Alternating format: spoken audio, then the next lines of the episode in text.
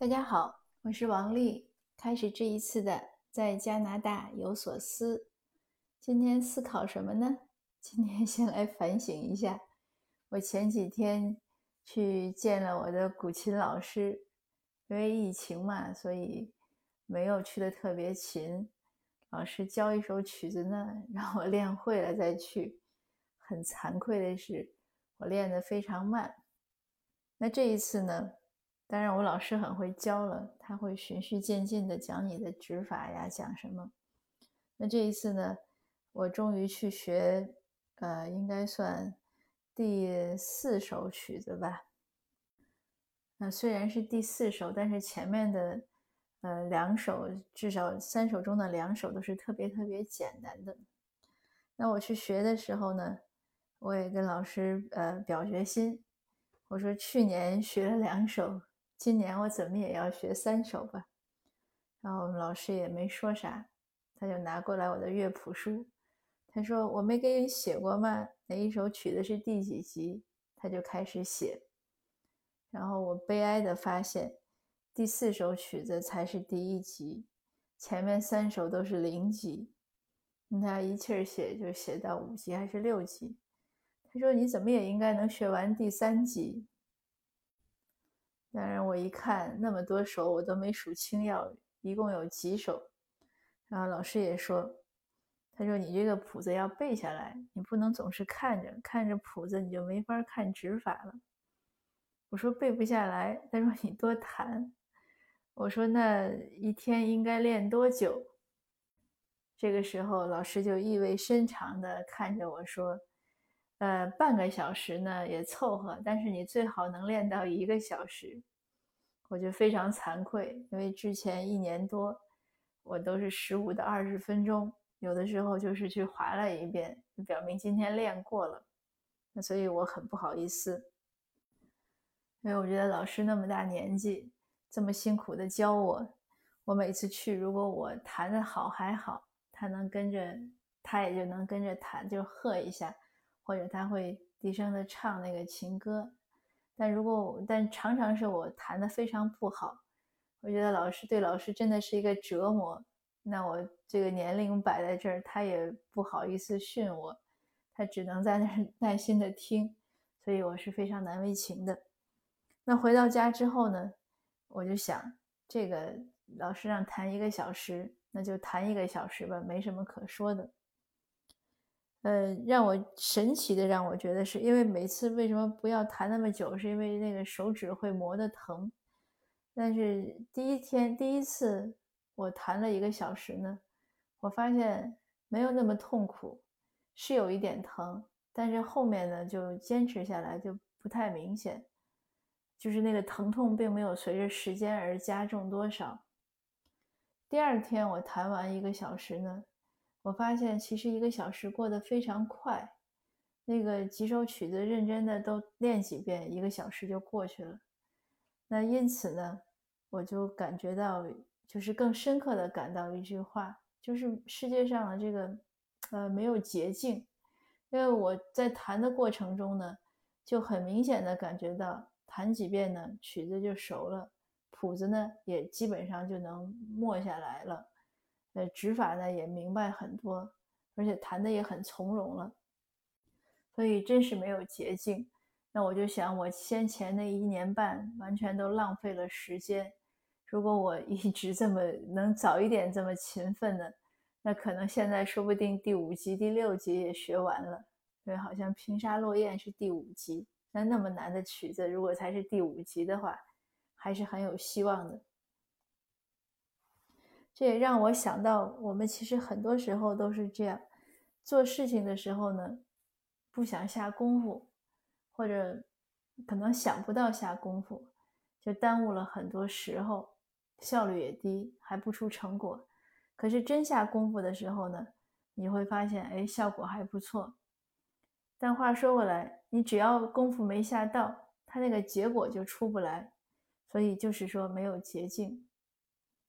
我想到去年呢，有一个朋友，他跟我聊天，他呢是移民过来，嗯，他一说他已经五十岁了，他想学习，嗯，他想就是 update 一下他的专业，但是你要去更新专业呢，就要先学英语。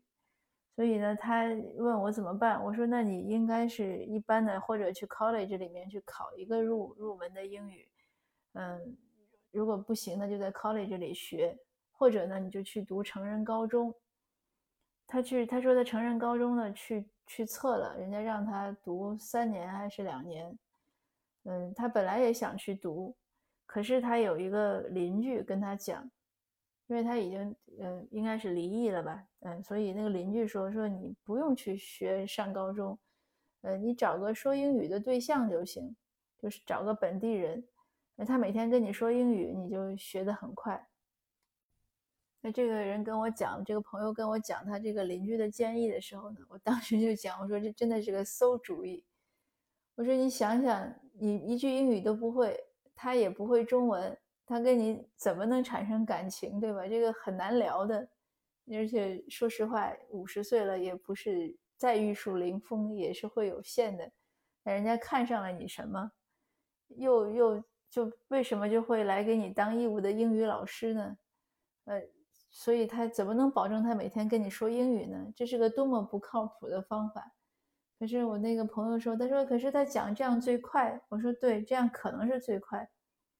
但是你认为你多久能找到这个肯教你英语又肯和你结婚的这个人呢？或者说可以和你相处的这个人呢？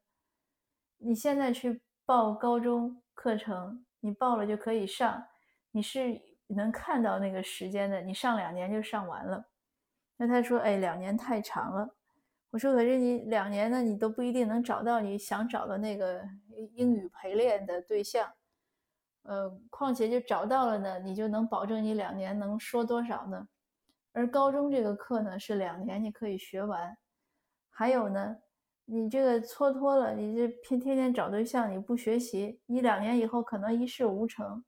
所以为什么你不能下苦功，从现在开始学这个呢？你两年可能很辛苦，或者三年。”但是呢，你通过你的努力呢，是你能控制结果的。啊，他当时呢，当然表示听从了我的建议，但是事后是不是学了，我不知道，我也没有跟跟进。就是说，我们生活中呢，其实有时候难免自己啊，或者他人都会有这样想走捷径的方法。那还比如呢，最近一段时间，我都在考虑，比如说说我们华裔吧，在加拿大，大家呢对一些。呃，公众啊，一些社会事务啊，或者政治啊，投票呀，不是那么参与度高。那如何能唤醒呢？那我就想，哎，我们是不是可以做一些活动啊，做一些教育计划？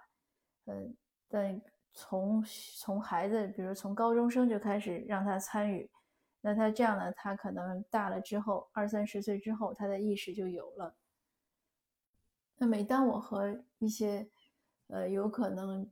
去一起做这个计划的人去讨论的时候呢，他们都讲说：“哎，你计划很好，想得很好，但是呢，可能至少要花十年你才能看到成果，呃，而且十年也不一定能看到成果，或者不一定有很明显的成果，呃，是不是太久了？为什么要去做呢？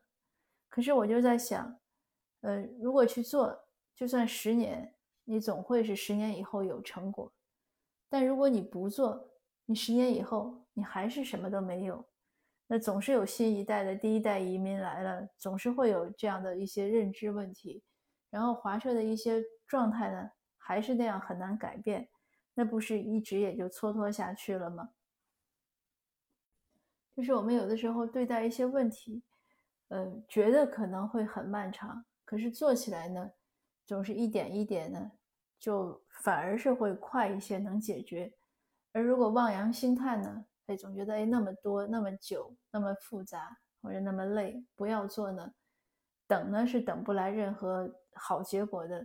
就是说世界上没有捷径，想有任何收获呢，都要靠自己的努力。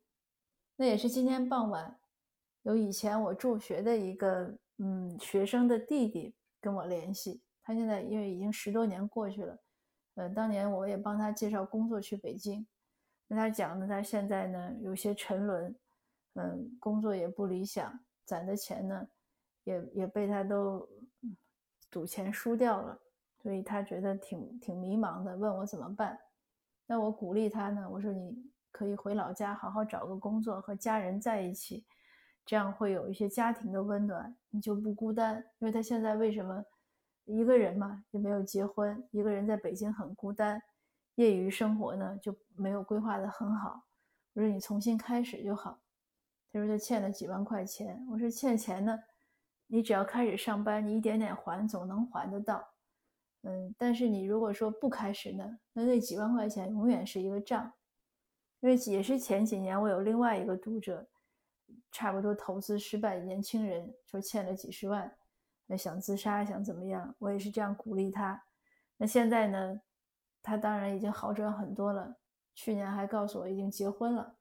所以呢，我们就看到很多例子，只要开始做，总是会越来越好。只要你想改变呢。总是能改变，像我这个练琴也是一样的。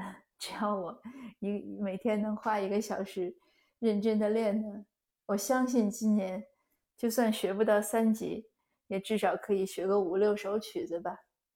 嗯，当然这个话也是说给我自己勉励我自己的。那话既然说在这儿了，当然就要做得更好，要不然年底也没法和大家交代，对不对？呃，那今天的分享呢就到这儿，谢谢您的收听，还是和您一起共勉。想做什么呢？我们就努力的去做，总是要花辛苦才会有收获。好的，我们下次见。